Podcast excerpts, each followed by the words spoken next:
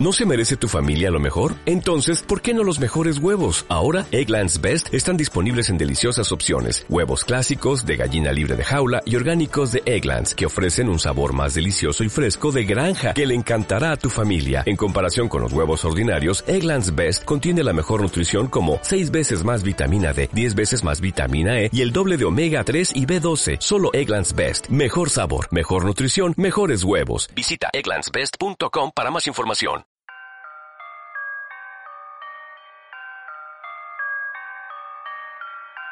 You're now tuned in to Ecom News Radio.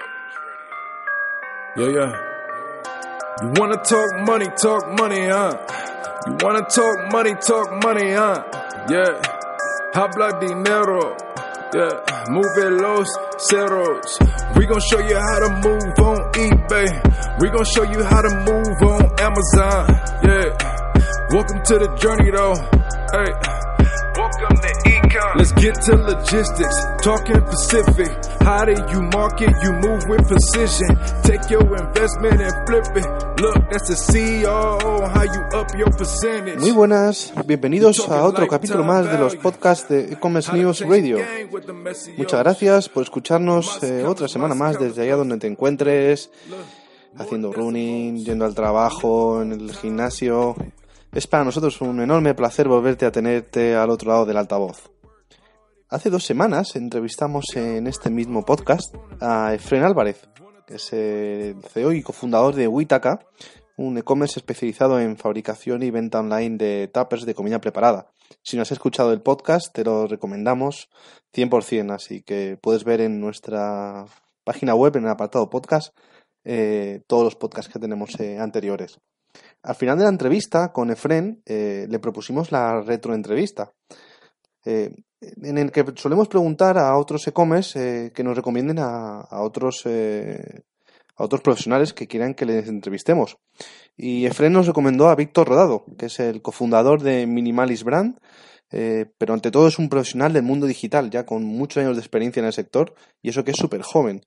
Empezó en, casi en la universidad creando la web Futboleando, que después derivó en Foodme, la primera red social especializada en fútbol. Eh, después fundó Application allá por el año 2012 y desde hace dos años eh, creó Minimalis Brand. Así que bueno, es para nosotros un enorme placer eh, poder hablar con él. Hemos quedado con Víctor, que ahora mismo se encuentra en, Sudamérica, en Argentina, en Chile. Víctor, muy buenas tardes y bienvenido. ¿Qué pasa? ¿Cómo estáis? ¿Cómo estáis? Es curioso porque me muevo tan rápido que ya he pasado de Argentina a Chile desde que te lo conté. Así que eh, no me paro. ¿Qué tal? ¿Qué tal estáis? Efrem, Efrem me la ha jugado, sí. Estás en Santiago de Chile, ¿verdad? En Santiago, en, en la capital, en Santiago de Chile. Sí, aquí, bueno, sí, sí, aquí estoy. Aquí estoy, aquí, aquí es como primavera, así que era una temperatura parecida a España. Perdón, aquí es otoño, allí es primavera, sí. Ya, ya- ya empiezo yo mal, sí.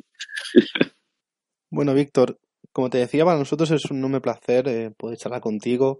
Eh, queremos, pero no, queremos hablar no solo de tu proyecto actual, de Minimalis Brand, sino de cómo ha sido tu desarrollo profesional hasta ahora. Eh, eres un ejemplo de emprendedor, la verdad, porque empezaste cuando, cuando estabas justo acabando la universidad, ¿verdad? Eh, eh, muy joven, ¿no? Bueno, a ver, en la facultad, en segundo, tercero de carrera, eh, intento pillar prácticas, estudio periodismo, intento pillar prácticas en algún medio para aprender un poco más y no te dan prácticas hasta que no estás en tercero de carrera, entonces yo dije, pero vamos a ver, estoy en segundo, todo espera un año, estamos locos. Entonces nos montamos junto a dos colegas nuestra propia, nuestro propio blog y que eso acabó derivando en una red social de fútbol que se llamó Footme y que bueno, que estuvo viva casi tres años y pasaron un millón de cosas y la verdad es que fue el germen de lo que soy hoy y ahí encontré mi vocación de montar negocios, de eh, toda esa parte de más de desarrollo de negocio, de creación de contenidos, de marketing digital, toda esa parte la, la aprendí ahí y, y la verdad que fue muy interesante porque yo tenía 20 añitos y no sabía de nada de nada. Y Futboleando fue un blog que derivó en una red social que fue Foodme, que bueno, conseguimos en un año bastantes usuarios, digamos que conseguir 100.000 usuarios con un 30% engagement, que no era una barbaridad, no era una barbaridad, pero, pero bueno, para, para lo poco que estábamos invirtiendo. Y, y bueno, ahí lo que conseguimos fue llegar a un acuerdo importante con Grupo Intercom, que tienen una herramienta que, que se llamaba, em, eh, se me acaba de el nombre, así, eh, Fanscap, que era una especie de forocoches del fútbol. Era una cosa muy loca. Y bueno, al final unimos fuerzas, unimos tecnologías y acabamos trabajando con ellos. Y al año de estar con ellos yo me fui, salté y empezó la aventura de Application en 2012. En el, en el año 2012 eh, fundáis eh, Application eh, para, para hacer apps y bueno, en ese momento no estaba, no estaba todo ese mundo tan en boga y tan desarrollado. Fuisteis como, como unos pioneros, ¿no? Fue muy interesante porque 2012 era un momento en el que empezaba a haber un poco de hype sobre el tema de las apps, eh, sin comparación con lo que con lo que ha sido hace dos tres años. Me imagino que te ha, pasado, te ha pasado a ti parecido con el e-commerce, eh, que no es comparable, ¿no? Y bueno, llegamos a un momento muy temprano donde en España estaba operando Moving Cube, que siguen además haciendo cosas chulas. Eh, y, y, bueno, lo que, lo que proponíamos era, vamos a crear una herramienta para que cualquier persona, igual que ahora mismo en WordPress te puedes hacer una web, pues que todo el mundo pueda crear una aplicación móvil eh, sin necesidad de conocimientos de programación, algo muy sencillo, a través de módulos, templates. Y bueno, tuvo su acogida, tuvo éxito, fue muy complejo los primeros tres años, porque al final te das cuenta que por mucho que tengas una venta buena, necesitas un canal de venta potente y llegar a las pymes en España, en Europa, era muy complejo. Pero bueno, conseguimos al final encontrar eh, dos canales de venta, tres canales de venta importantes, ¿no? A través de Telefónica, de Vodafone, de algún banco, eh, que era un modelo B2B2C eh, muy interesante y, y, la verdad es que creció, creció guay. Eh, siempre te queda la sensación de que podías hacer, haber hecho cosas mejores, ¿no? Y haber eh, crecido más rápido y haber creado una mejor herramienta y, bueno, un millón de cosas, ¿no? Que siempre te quedan ahí en el tintero. Pero la verdad es que no lo hicimos mal. Teníamos un equipo de 10-12 personas muy potente, eh, equipo técnico, equipo de support y equipo de diseño muy guay. Y creamos un producto que hoy sigue vivo. Hoy, de hecho, todavía hay gente del equipo, eh, mi compañero Javi, mi compañera Belén, que siguen ahí llevando el proyecto adelante, sigue vivo en Telefónica, sigue vivo en Vodafone, seguimos teniendo acuerdos chulos con algún banco. Así que el proyecto sigue, yo no estoy dentro, ni mi socio José, pero bueno, fue una etapa brutal de 2012 a 2017, 18, 18, seis años, eh, bueno, pues probablemente de las mejores etapas de mi vida, muy duras, fue, durísimo, durísimo, durísimo porque pues lo típico, estás a punto de cerrar, intentar levantar rondas y no las consigues, las métricas a veces no acompañan.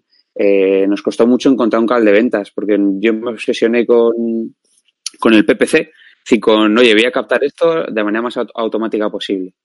Y te dabas cuenta que la pyme quería todo lo contrario, que, que tú no podías impactar un lead a través de Instagram, que te se registrase y que se hiciese la app y que pagase, era imposible. Había un proceso de evangelización y venta complejo que tuvimos nuestra pequeña flota de comerciales y luego al final nos dimos cuenta que, que había que hacer que otro vendiese por nosotros.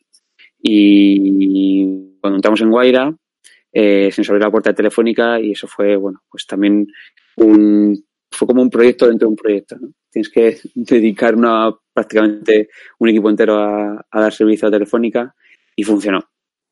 Quería preguntarte, por un lado, ¿qué claves me podrías decir que fueron las, las que os llevaron a tener el éxito que, que tuvisteis que bueno que luego después eh, llevó a que vendieseis la empresa y bueno y también por otro lado cuáles son los retos a los que os enfrentasteis y, y bueno y que se puedan extrapolar de hecho a, a otros emprendedores qué, qué retos sí es que es un, poco, todo sí sí a ver para mí una de las cosas de las que casi nunca se habla cada vez se habla más ¿eh? de hecho ya hay conferencias y demás eh, es el producto el producto para mí es el epicentro de la empresa. Que parece una cosa obvia, ¿no? Pero muchas veces se nos olvida, ¿no? El, el, producto, el producto, sobre todo cuando tienes un modelo SaaS, un modelo de suscripción, joder, el producto es la clave, macho. El producto tiene que hacer, hacer piruetas, tiene que ser el mejor, tiene que ser fácil de entender, tiene que ser fácil de usar, tienes que tener un approach eh, y un go-to-market súper, súper claro, súper sencillo, sin liarte tener muy claro cuál es tu cliente. Es decir, para mí es una gran complejidad, ¿no? Porque si tú tienes un buen producto y realmente solucionas un, un, problema real y aportas valor a un nicho suficientemente grande como para que te paguen por ello, eh, ya empiezan a pasar cosas, ¿no? Empiezan a, empiezas a ver que te llegan clientes, que te recomiendan, que hay recurrencia, eso genera buenos KPIs, eso genera buena inversión, eso, eso genera poder captar talento. Entonces, para mí la clave está en, oye, tener, tener de verdad un, un, buen producto que solucione una necesidad real a, a, un público muy específico, es decir, muy grande, muy pequeño, pero que solucione un problema muy específico y de ahí ya empiezas a crecer. A ver, y luego hay mil problemas más, ¿no? Un, problema que casi tampoco se cuenta nunca y a mí me gusta mucho reca- recalcar es tú mismo. Tú mismo. Es decir, muchas veces el problema eres tú mismo, ¿no? Eh, que no te lo crees, que tienes dudas, que no le echas los huevos suficiente, que... y lo he visto un montón de veces, he visto emprendedores con pro- proyectos en- en- en- entre las manos que flipas, y dices, wow, me flipa esto. Y qué bueno que, que por sus autolimitaciones o porque a veces, a veces, oye, a veces tienes un hijo o tienes una casa y tienes que, decir, hay muchas cosas, ¿no? Hay muchos factores que no controlas tú, que el dinero, el tiempo. Eh, pero muchas veces, eh, que, que- que esto es una cosa muy interesante, es el día a día del emprendedor, ¿no? El levantarte por la mañana y wow, tus- yo, yo, yo sigo teniendo, y creo que va a ser para siempre, sigo teniendo mis dudas de todo lo que hago. Te lo prometo, ¿eh? Es decir, y, da igual que vayas a lanzar una campaña, una newsletter en MailChimp, o vayas a elegir un nuevo producto de Minimalism, o vayas a lanzar una nueva empresa, lo que sea, siempre dices, joder, tío, yo siempre me siento como muy pequeñito, ¿no? Entonces, eh, hay que es, es pasar esa línea y decir, venga, tronco, que no, que soy capaz de hacer esto, va a funcionar, vamos, con cabeza, obviamente, sin ser inconsciente, ¿no? Pero eh, creo que esa parte es muy importante, la de, oye, venga, tú mismo, venga, tronco, fuerza y para adelante. ¿Qué cosas dirías que hay que evitar y, o, hay que, o que hay que tratar de evitar en, en los negocios hoy en día a la hora de emprender? En, en virtud a tu experiencia con, con, con Duplication y con, con tus proyectos previos, después ahora con, con Minimalism. Eh, ¿Qué dirías eh, que hay que evitar? El hambre, ¿no? Que la ambición. Sí, es, es, es, es muy complicado porque a veces, joder, yo lo veo mogollón, ¿eh? Y lo he visto con socios y lo he visto con compañeros. eh, el ego.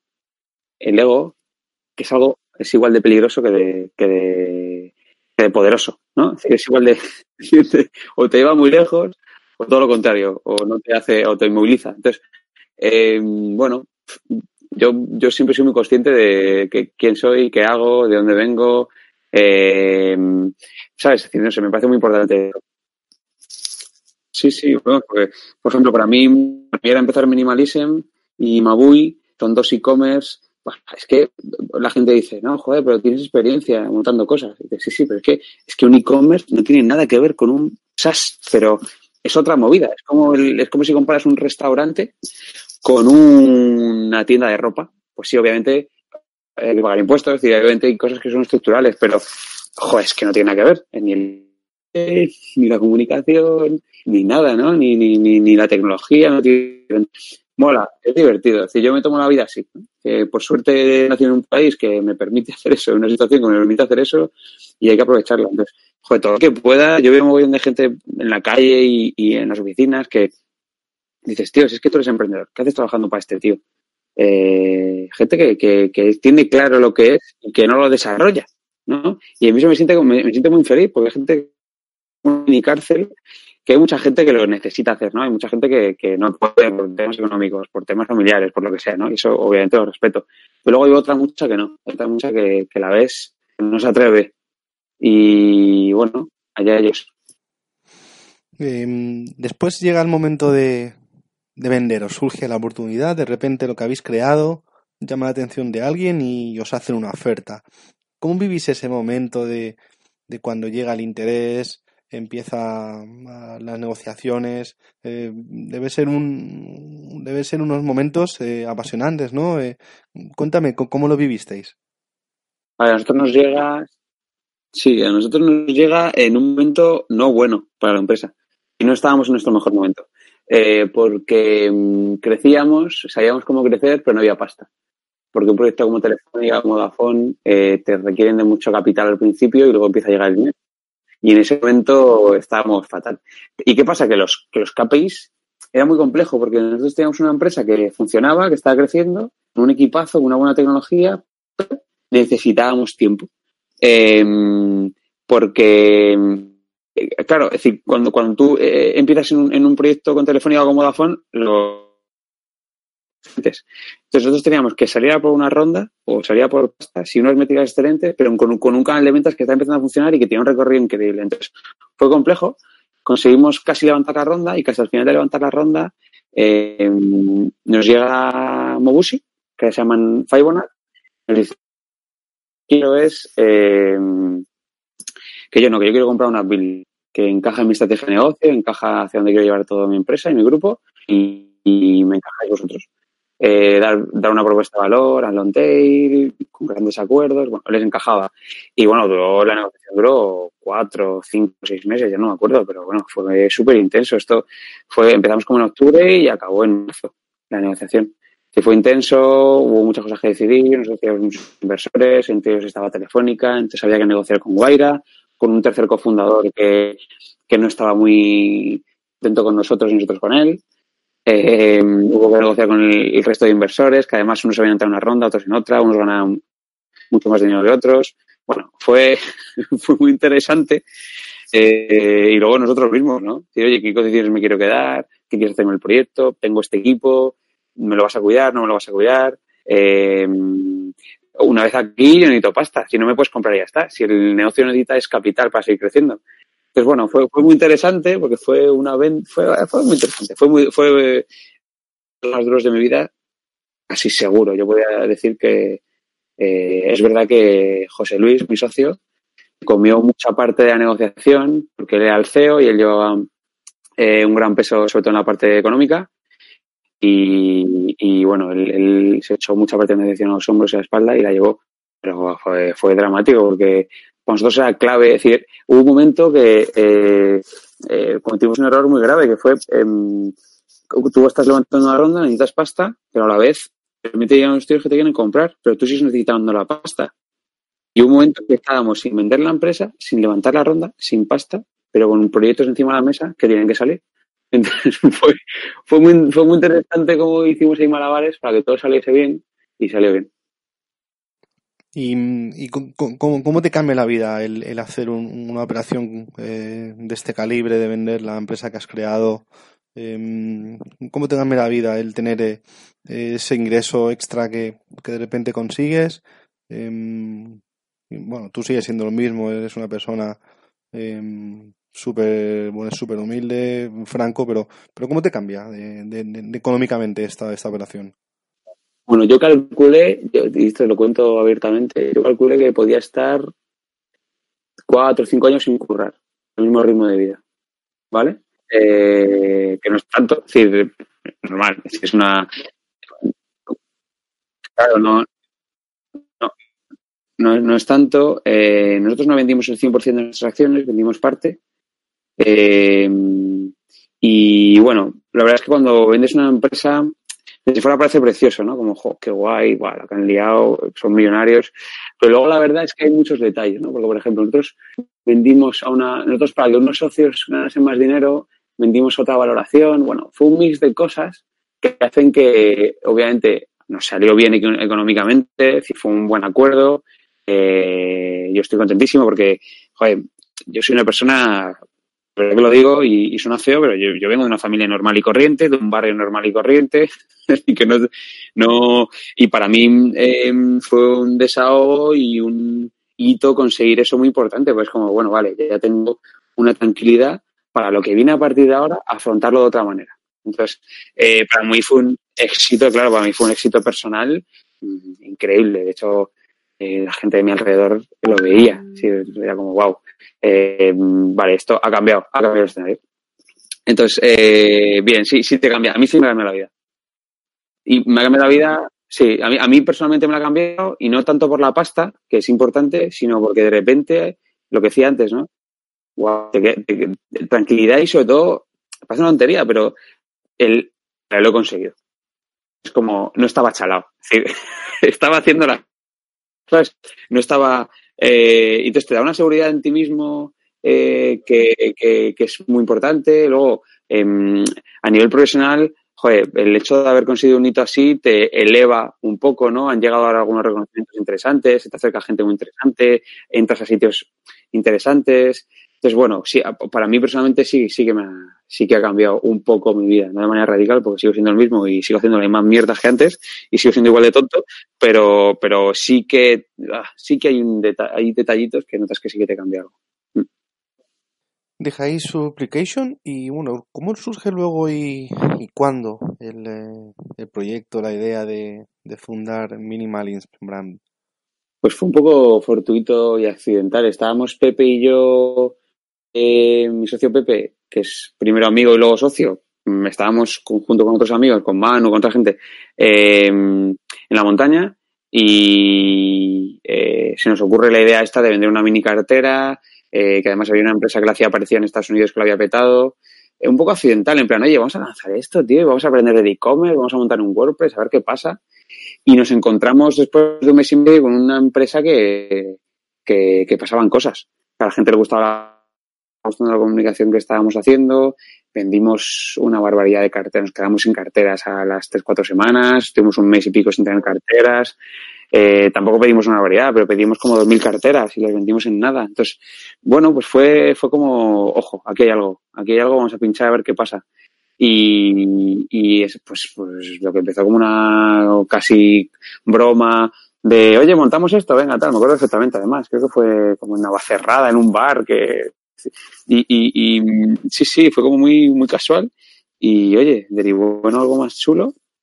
Y, hasta hoy que, claro, y la gente se cree que estaba planeado lo que estamos haciendo, pero ha sido un accidente espectacular. porque, porque, sí, sí, ha sido un accidente porque, porque ha sido como, oye, vamos a llamar al e-commerce minimalism por la cartera, porque es pequeña, eh, por el minimalismo en cuanto a diseño, pero nos hemos dado cuenta que, había otro mercado muy interesante, que al de además Pepe y yo pertenecemos a ese mercado porque somos, eh, somos, estamos haciendo, que es el mundo del minimalismo, ¿no? de la moda minimalista, de, de, oye, ¿para qué vas a tener tres mochilas si puedes tener una? Que haga, que cumpla tres funciones. ¿Para qué vas a tener 30 camisetas si puedes tener siete muy buenas que te duren toda la semana? Eh, es, ese modelo, ese modelo de, oye, no hace falta los, no hace falta marcas, eh, solo hace falta que hagamos productos sostenibles, que cuiden el medio ambiente, que sean de calidad, que sean bon... sabes, que no hace falta que tengan un diseño espectacular, pero que, que, que, te identifiques con ellos, que tú hagas el diseño y que no el diseño te haga a ti, que tú hagas la marca, que no la marca te haga a ti. Hemos encontrado un modelo en el que Pepe y yo, de verdad, somos eso y está siendo fácil transmitirlo. Así. Entonces, eso ha sido un poco accidente, ¿no? Nosotros no teníamos pensado lo que estamos haciendo ahora, ¿no? Que es otra cosa. ¿Y el, el proyecto cuándo lo lanzasteis? ¿En eh, final 2017, en 2018, no? Sí, no, la, el, esto lo lanzamos, ¿cuándo fue esto? Esto fue en, en, septiembre de 2017. El 8 de septiembre de 2017 lanzamos, abrimos el e-commerce y hemos estado, bueno, hemos, hemos estado como 18 meses aprox, eh, 15, 18 meses siendo una empresa y hace como 4 o 5 meses hemos cambiado el modelo. Hemos eh, pivotado y hemos dejado de ser una empresa de carteras para ser una empresa de, de basics. Sí, o sea, habéis, habéis empezado a ampliar y a vender eh, mochilas, ¿no? Que, que, he visto bien la web, que además está, se está moviendo bastante, ¿no? Sí, hemos vendido bastante. Para nosotros ha sido un éxito porque obviamente no es un producto como la cartera, ¿no? Que tiene un ticket muy bajo, que es muy, muy sexy. Eh, una mochila que está ya está en 65 euros, pero que, bueno, hemos conseguido crear una mochila de alta calidad con, bueno, sí, cumple tres funciones, ¿no? Que es, oye, para día a día, para ir de viaje, para hacer deporte, para um, transportar cosas un poco más pesadas. Es una mochila chula. Vamos a, se pliega, tiene varios. Ah, eh, eh, está guay, ¿no? Pero más allá de la mochila, para nosotros el lanzamiento de la mochila fue muy importante porque realmente cambiaba la empresa. Eh, dejamos de ser una empresa de carteras para ser una empresa de complementos. Claro, pasa algo más. Y ahora ya sí que ha sido la repanocha ya cuando hemos lanzado las camisetas, que es como, eh, decir, empezáis vendiendo carteras que además eh, son eh, medio una copia de Nomatic y lleváis, lleváis, lleváis el, modelo a otra cosa que no tiene nada que ver, ¿no? Entonces ahora empieza lo que mola. Es ahora realmente creo que vamos realmente a hablar de minimalismo y vamos a hablar del estilo de vida que queremos transmitir, ¿no? Que es, oye, ahora hemos empezado con las camisetas, eh, vamos a lanzar de aquí a noviembre, esto además no lo sabe nadie, eh, vamos a lanzar. Sí, sí, sí, es un poco primicia, sí. Lanzamos. El lunes sale, bueno, pues eh, espero que Pepe no me mate. Eh, lanzamos de aquí a noviembre, lanzamos uno, dos, tres, cuatro, cinco, seis productos más. 6, 6 7, no sabemos 100%, pero vamos, entre, entre 5 y 7 productos más eh, y todos son muy guays. Y son todos muy, muy guays. Sí, sí, sí, bueno, el, el, el más, bueno, el que ya creo que sabe casi todo el mundo es, eh, uno de esos productos es una sudadera.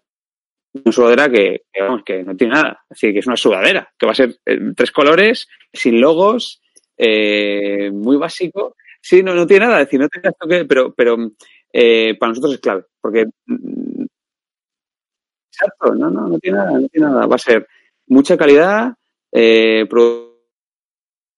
súper transparente además, porque eh, vamos a empezar a subir las fotos de la gente que está trabajando en Bangladesh para nosotros, eh, el de verdad, que lo está haciendo con sus manos. Eh, entonces, no sé, decir, porque creo que hay un, una generación, y esto ya es filosófico y si me paso me cortas, ¿eh? es decir, creo que hay una generación en la que yo, me, en la que yo pretendo, estoy empezando a, a hacer las cosas de otra manera, es decir, a no casarnos ni con una marca, ni con un partido político, ni con una ideología, ni con el dinero, ¿no? Decir, estamos intentando hacer las cosas de otra manera, no nos convence nada y de verdad que cada vez más gente que se viste, eh, como dices, sin que ponga una frase en la camiseta, sin que ponga un Nike, sin que ponga una Adidas, sin que pongan nada, pero que quiere vestir eh, bien, quiere vestir, que quiere tener algo de calidad, que no quiere que al, después de estar dos veces lavado le salgan pelotillas, que quiere saber de dónde viene esa camiseta o esa sudadera o esa cartera sin saber que hemos matado a nadie, ni que estamos usando productos químicos. Entonces, es interesante, ¿no? Porque creo que está empezando a existir eso y de verdad que creo que podemos hacer algo chulo. Y no solo en España, ¿eh? creo que podemos hacer algo chulo en toda Europa con este concepto, eh, pero bueno, que estoy, estoy flipándome, ¿no? Porque de ahí a que lo consigamos queda mucho. Queda mucho trabajo, mucho curro y muchas ideas que desarrollar. O sea, estáis creando una marca con un valor propio, una identidad, una identidad propia. Eh, es algo que me parece me parece súper in, interesante. Es, es, muy importante porque le, le dais un, una vida una vida y un valor intrínseco eh, muy grande a, a Minimalins. Sí, yo, yo tengo el, yo, el, el, sueño, ¿no? El sueño que tenemos Pepe y yo es que, eh, claro, esto, vas a decir, están chalados. Pero el, el, uno de los sueños que tenemos es que, oye, que haya mucha gente que, que, mm, que realmente se crea minimalism. Porque minimalism es de verdad. ¿sabes? No es una cosa que. No sé cómo explicarlo. Es que eh, en mi cabeza es muy claro, pero luego verbalizarlo es muy complejo, ¿no? Que es. Eh, veo, veo mogollón de marcas que de verdad que son de mentira. Si te lo digo de verdad. Son de mentira. Y no digo marcas pequeñitas, ¿eh? Las marcas pequeñitas normalmente son de verdad, pero veo un mogollón que dices, tío, pero que me estás contando una milonga, tío. ¿Qué me estás diciendo? Entonces nosotros estamos intentando crear algo que, que, que, que sea para todo el mundo. Eh, pero fíjate, hemos hecho cosas con Foro Coches, hemos hecho cosas con Pompey, hemos hecho cosas con, con eh, el corte inglés, hemos hecho cosas con Amazon, hemos hecho cosas, es decir, que hemos, estamos haciendo cosas con, con todo el mundo. Claro, porque, eh, porque realmente creemos que hay mucha gente que piensa como nosotros, ¿no? Que es estar en el centro, ¿no? Que es ni blanco ni negro, esos grises. Eh, y creo que podemos hacer que la gente se compre básicos, que sepa dónde han venido y que no se gaste mucha pasta en ellos. Ajá, ¿y eh, cuánta gente sois? Eh, ¿Seguís dos o estáis ampliando? ¿Poco a poco vais a crecer? Cuéntame cómo, cómo tenéis eh, distribuida la, la, empresa. Sí, seguimos siendo Pepe y yo. Eh, hace dos, tres meses metimos a Jesús, que es nuestro primer empleado, entre comillas, es nuestro diseñador, eh, que la realidad es que está haciendo unas prácticas. Eh, el chaval es un crack, es, digamos, tiene, tiene, mucha, muy, buena pinta Jesús. Eh, y, y, bueno, nos está ayudando a toda la parte más estética, que ahí Pepe y yo fallamos un poco. Y luego hemos metido en el accionariado, como socio, prácticamente fundador, a Walter, Walter Kowilansky, que para el que no le conozca, bueno, él viene de gigas, de invertir en proyectos chulos como Dashboard, Mr. Jeff, ahora está montando una locomotora. Eh, y es muy, muy interesante porque, joder, Walter nos da un... Eh, Walter es un tío muy listo y es un tío muy sabio y tiene mucha experiencia. Entonces nos, nos da una visión muy interesante, ¿no? Eh, desde la experiencia y desde la tranquilidad nos da una visión chula de hacia dónde podemos llevar esto y de lo grande que lo podemos hacer. Entonces nos ilusionó mucho que quisiese confiar en nosotros. Eh, él ha entrado en capital con una pequeña inversión, eh, bueno, no, tan pequeña, con una buena inversión. Eh, y nos está dando para, para crecer este año. Entonces, Pepe y yo estamos obsesionados con no meter gente hasta que no sea estrictamente necesario. Estrictamente necesario. Es decir, crecer de manera súper orgánica, súper tranquila. Eh, eh, queremos eh, este año meter eh, otra marcha más y después de noviembre otra marcha más, ¿no? Es como lo vemos. Si hay un, va a haber un minimalist hasta noviembre y luego en noviembre va a haber otro. Sí, eso es, pero no queremos ser muchos más, tranquilamente. Mm, probablemente en 2020 tenemos que ser otra rota, pero, pero con calma, con calma y con mucho amor. Dicen que vender en, en, vender en Internet es relativamente sencillo, pero donde está la clave es en alcanzar la rentabilidad. Eh, ¿Vosotros sois rentables? Eh, ¿Habéis alcanzado la rentabilidad? Eh, cuéntame un poco en ese sentido cómo, cómo estáis. Somos rentables. Levemente, es decir, poquito. Eh, me acuerdo un champa con, de, de Santa Fixi, e-commerce de bicis. Y, eh, ¿la, la, ¿La habéis entrevistado? Sí, sí, sí, sí. Hemos hablado con Champa una vez, eh, no para podcast, pero sí que le hemos entrevistado en, e-commerce news. Ah, bueno, pues a, a lo mejor sí, a lo mejor, a lo mejor luego, a lo mejor luego lo recomiendo. Porque él, me acuerdo de una charla que tuvimos con él, además que sabe mucho de e-commerce, tiene mucha experiencia, con él, él socio, nos dijo, tío, me acuerdo una vez que nos sentamos en un bar, además de estos sucios guarros de Madrid, una caña, eh, y, y sí, sí, y nos decía, tíos, que lo complicado de e-commerce no es facturar, que lo complicado es hacerlo rentable. Y esto lo sabes tú también. Entonces, hemos conseguido hacerlo rentable. Claro, vender es, pues, oye, vamos a meter pasta en Instagram. Entonces, rentabilizar es lo complicado y la verdad es que nosotros el año pasado cerramos con un poquitín de, es decir, un poquitín de beneficio. Eh, sí, una pizca, eh, suficiente como para que, sí, sí, suficiente como para que, oye, para sobrevivir, para seguir, eh, para que la fiesta siga mm, funcionando. Eh, pero mm, este año la verdad es que ya no sé cómo va a funcionar. Vamos a facturar, yo creo que por lo menos el doble que año pasado, pero, pero eh, no sé yo, porque vamos, vamos a hacer mucha inversión en, en producto eh, y no sé yo hasta qué punto vamos a ser rentables. No, no estoy seguro. Sí, vamos a tocar mucho. Además, eh, nos metemos en uno nuevo que es el de las tallas, el de los colores. Eh, y eh, bueno, y no sé, no, todavía eh, vamos a empezar a abrir eh, envíos en Europa em, con lo que se conlleva. Al principio perdemos pasta seguro por el tema logístico. Mm, Entonces, bueno, es, otra historia, ¿no? Eh, van a subir las devoluciones, pero también la manera pues medio vamos a conseguir aumentar la recurrencia. Es una, va a ser un año raro. Es decir, este año y hasta la mitad del que viene van a ser raros porque estamos cambiando la empresa, la dirección de la empresa. Te digo una cosa, eh, creo que, es decir, mm, yo estoy convencido de que va a ser un proyecto largo, largo plazo, de 5, 6, 7, 8 años. Nosotros en, en Application, yo creo que nunca llegamos a ser rentables del todo. Que hubo meses que sí y tal, pero no, muy complicado, un flujo de caja muy, muy jodido. Y, y luego, a ver, nuestro secreto, que es muy sencillo, ha sido que estructura de gastos mínima, pero mínima a otro nivel. No tenemos oficina, mm, hemos tenido mucho cuidado con esto. Nada, nada, no tenemos oficina, no tenemos empleados, es decir, muy sencillo. Y luego que tenemos un producto que se vende solo. Es decir, hemos tenido un producto que nos ha dado el margen suficiente como para crear marca. Eh, ha sido nuestro caballo de Troya. Nuestro caballo de Troya para luego Eh, un- unos productos además que tienen que tienen buen margen porque eh, bueno, son productos que se pueden conseguir relativamente a bien de precio y, y con el valor añadido que se le puede dar conseguir un, un buen margen, ¿no? Eso es, otra, eso es otro- otra, otra guerra, ¿no? Que, que hemos tenido y que, joder, que no nos gusta nada. Y es, si, yo, si yo produzco una cosa por 30, ¿por qué la voy a tener que vender por 100? Es decir, ¿qué, eh, ¿para, ¿para qué? De- eh, que entiendo la gente que lo hace, ¿no? Es decir, entiendo que hay, eh, detrás del precio hay muchas cosas. Pero, eh, joder, si me cuesta una camiseta fabricarla eh, 10 pavos, ¿para qué la voy a vender a 40? Eh, decir, estamos locos, o para qué la voy a vender a 30. Oye, voy a intentar venderla a 20, a 19, a 25. Es decir, voy a intentar venderla a... oye, y, y- ya me tengo que pagar los CACs, ¿no? Es decir, para que mi coste de adquisición de cliente y para que todo alrededor me salga bien, es decir, me salga el número, pero sabes que, que ahí hay otro debate que también da para una charla entera de los precios. claro, claro. Bueno, no sé, que a lo mejor estoy charado y dentro de tres años viene alguien y me dice, no, eh, no tienes razón. Pues se dé, pero no sé, la utopía, la utopía vivimos. Eh, sé que te gusta viajar y bueno, como veíamos al principio, eh, ahora mismo estás en, estás en Chile, estás en Argentina. Eh, pero todos los días trabajas tus 8 o 10 horas, como, hemos, hemos hablado una vez. Eh, ¿Cómo lo hacéis para compaginar el trabajo, viajes, eh, vida, vida y desarrollo personal? Sí, nuestro primer, yo creo que lo, nuestra primera regla de minimalism ha sido siempre que todo se gestione en remoto.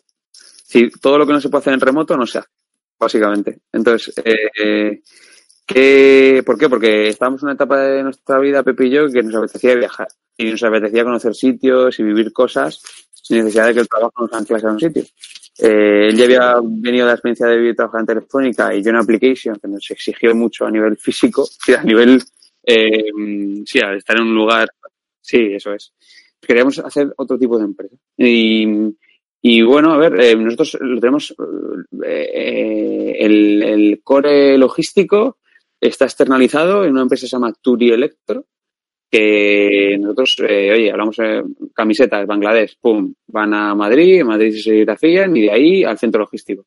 Eh, y del centro logístico a todo el mundo, así con las carteras, así con las mochilas, todo lo, todo lo, de hecho tenemos en nuestra web además, tenemos, en nuestra web tenemos una pestaña que pone eh, fabricación y logística y lo explicamos todo al detalle, explicamos eh, dónde producimos, cómo enviamos, por qué elegimos MRV y no correos, por qué, es decir, sí, sí, máxima transparencia, sobre todo por si alguien le es útil, y a alguien le ayuda y puede copiar el modelo. Entonces, eh, de hecho, les hemos recomendado a Proelectro, les hemos llevado un montón de clientes, no porque lo hacen bien, porque, es un modelo que a nosotros nos parece que tiene sentido. Oye, si hay alguien que os va a hacer mejor que tú, que te va a cobrar un poquito más por el pedido, pero que te libera a ti de esa carga, que pueda, que puede negociar mejores precios con las empresas logísticas para que te salgan un, un... Nosotros estamos enviando ahora eh, con MRV en 24 horas. Eh, hay pedidos que, que, llegan en 15 horas. Eh, eh, lo estamos enviando, eh, nada, y, el, cliente se está hablando gratis, con compras superiores a 20 euros. Eh, es con MRV y claro, es, gracias a que esta gente tiene precios brutales, porque hace fuerza, es decir, tiene fuerza de negociación. Entonces, bueno, yo estoy, contento, la verdad. Sí, es verdad que, para ser justos, llevamos poco tiempo con ellos, es todavía no les ha dado tiempo a cagarla. Eh, pero con lo que sí que estamos contentos con True Electric, con el modelo que hemos montado, con el engranaje que hemos montado de, oye, eh, pedidos, aduanas, aquí, tal. Por ejemplo, yo esta mañana eh, he estado gestionando la llegada de 500 mochilas eh, en barco y en avión. Lo hemos hecho, lo hemos hecho con, con un ordenador, es decir, con Gmail, punto. Con un móvil no hubiese valido. No hacía falta ni llamar ni nada. Entonces, eh, joder, estamos en este planeta, en este, en este, momento de la historia que nos permite hacer esas cosas, pues vamos a aprovecharlas. Y os administráis las horas entonces, en virtud de, del volumen de trabajo que tengáis, ¿no? Y de dónde os encontréis físicamente, ¿no? Eh, yo trabajo, a ver, hay días que trabajo cuatro horas y hay días que trabajo doce. Eh, pero sí, sí, yo tengo una jornada diaria, yo me levanto, yo suelo trabajar de 8 a 3, 8 a 4. Pues me levanto a las siete y media, 8 menos cuarto, Además, eh, Pepe siempre que digo esto se escojona porque en Madrid yo me levantaba a las nueve, nueve y media. Y eh, claro, dices, tío, eh, sí, pero ahora yo creo que hemos conseguido mi chica y yo una rutina guay de curro. Que nos levantamos, en la ciudad que estemos, nos levantamos a las ocho, eh, curramos, cenamos, estamos hasta las tres o así currando, comemos y nos vamos a explorar la ciudad o, lo que, o algún plan o lo que sea. Entonces, bueno, a ver, te, te quitas de cosas, ¿no? Por ejemplo, hago menos deporte, eh, pero bueno, a cambio cocino mucho más. Eh, ¿Sabes? Vas cambiando cosas, ¿no? Pues vas a menos conciertos, pues estás fuera, haces, haces ese tipo de cosas. Eh, te cambia un poco la vida, pero muy chulo porque hemos conseguido hacer algo. Es decir, vamos, estoy cumpliendo mi sueño. Estamos conociendo gente muy chula, decir, muy, muy interesante. Estamos yendo a sitios. Joder, hemos estado en. Vengo de estar cuatro días en la isla de Pascua, viendo los Moais, Rapa Nui, que, ostras, es una cosa que llevo viendo desde que tengo 10 años. Es una cosa... Entonces, ¿qué pasa? Que, que hemos montado una empresa que nos permite hacer esto. Que nos permite hacer esto, que nos da esa opción.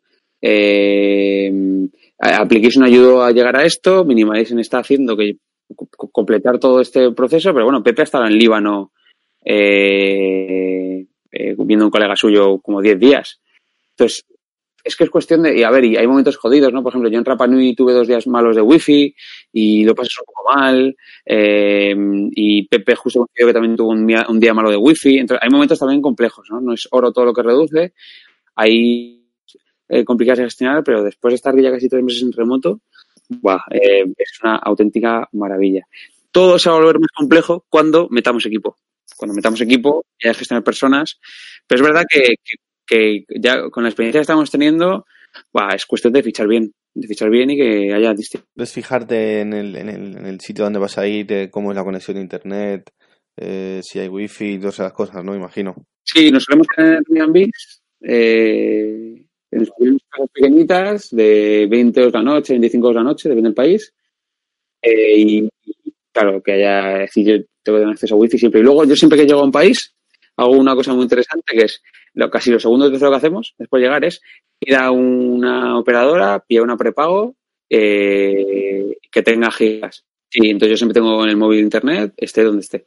Y a veces te salva, porque llega un pedido, llega un mail, llega cualquier cosa, una llamada, lo que sea, y solo tener buen internet siempre. Hay momentos complicados que dices, hostias, que estoy aquí. Por ejemplo, ahora este fin de vamos al desierto de Atacama. Pues estoy cruzando los dedos a que en el hostal haya buen wifi porque si no es una liada. Pero yo siempre hablo con el dueño del, hostel antes de llegar, para que me lo, para, para que me diga si hay buen wifi o no hay buen wifi, voy eligiendo según eso. Siempre llevo una batería portátil para que no se líe. Eh, llevo dos móviles, pues eso no es valgarete.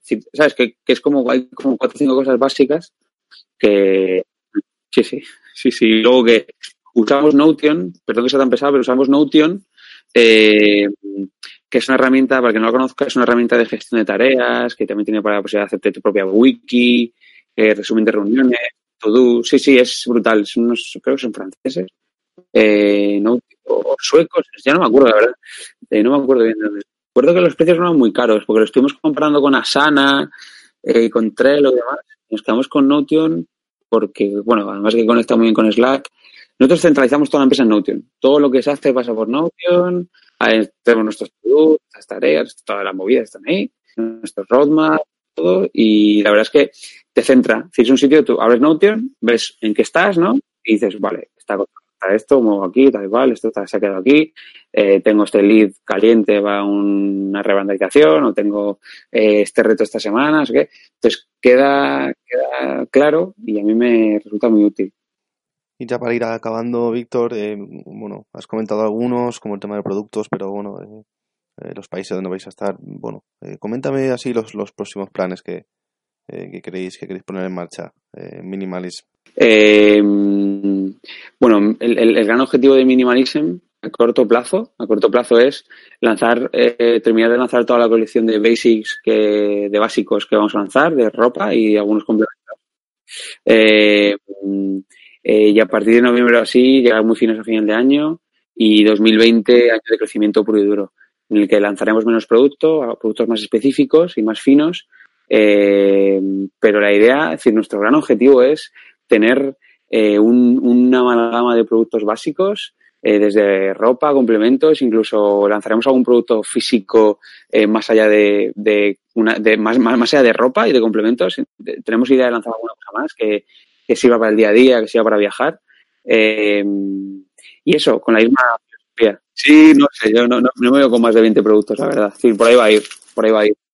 Eh, por ahí va a ir y con el objetivo ese de, de ser la marca top of mind en basics de calidad en toda Europa. Ese es nuestro reto, ¿no? Eh, que es complejo porque está en libro, está hay marcas chulas. Y ya para acabar, Víctor, no te molestamos más. Eh, bueno, como bien sabes, por eso estás aquí. Tenemos en nuestro podcast el reto de entrevista, en la que, bueno, pues eh, pedimos recomendación a nuestros entrevistados para que nos recomienden un e-commerce o proyecto digital que te gustaría que entrevistásemos en próximos podcasts. Así que, ¿a quién nos recomiendas? Pues, tío, tengo, tengo, tengo mis dudas, porque hay proyectos súper chulos encima de la mesa que se escuchan. Venga, pues te voy a decir dos, ¿vale? Eh, obviamente Santa Fixi, que me parece un modelo muy chulo, porque eh, sí, han sido marketplace eh, durante muchos años y ya de repente han pivotado un modelo de producto propio y es muy interesante, yo creo que bien cómo lo han hecho, por qué, márgenes, toda esta parte de lo que puedan contar, obviamente. Eh, muy interesante y, y luego eh, se va a a la gente de Kids, que sí, Kids, es, no sé si lo conocéis, es una marca, eh, es K-E-A-T-Z, que realmente es una startup de, de Berlín, pero que tienen aquí eh, sede y que están bueno, están dos compis que además lo están haciendo súper bien y, y, creo que es interesante que cuenten el modelo de delivery, eh, on demand, de comida, eh, food delivery, marcas, multimarcas, y pues yo creo que es muy interesante que es un todo interesante y sí, sí, luego sí que te paso nombres y tweets por si quieres putearles y mencionarles y retratarles, eh, pero, pero creo que pueden ser esos dos modelos que no tienen nada que ver uno con el otro, pero que creo que están muy, es decir, son muy contemporáneos y puede, puede estar chulo.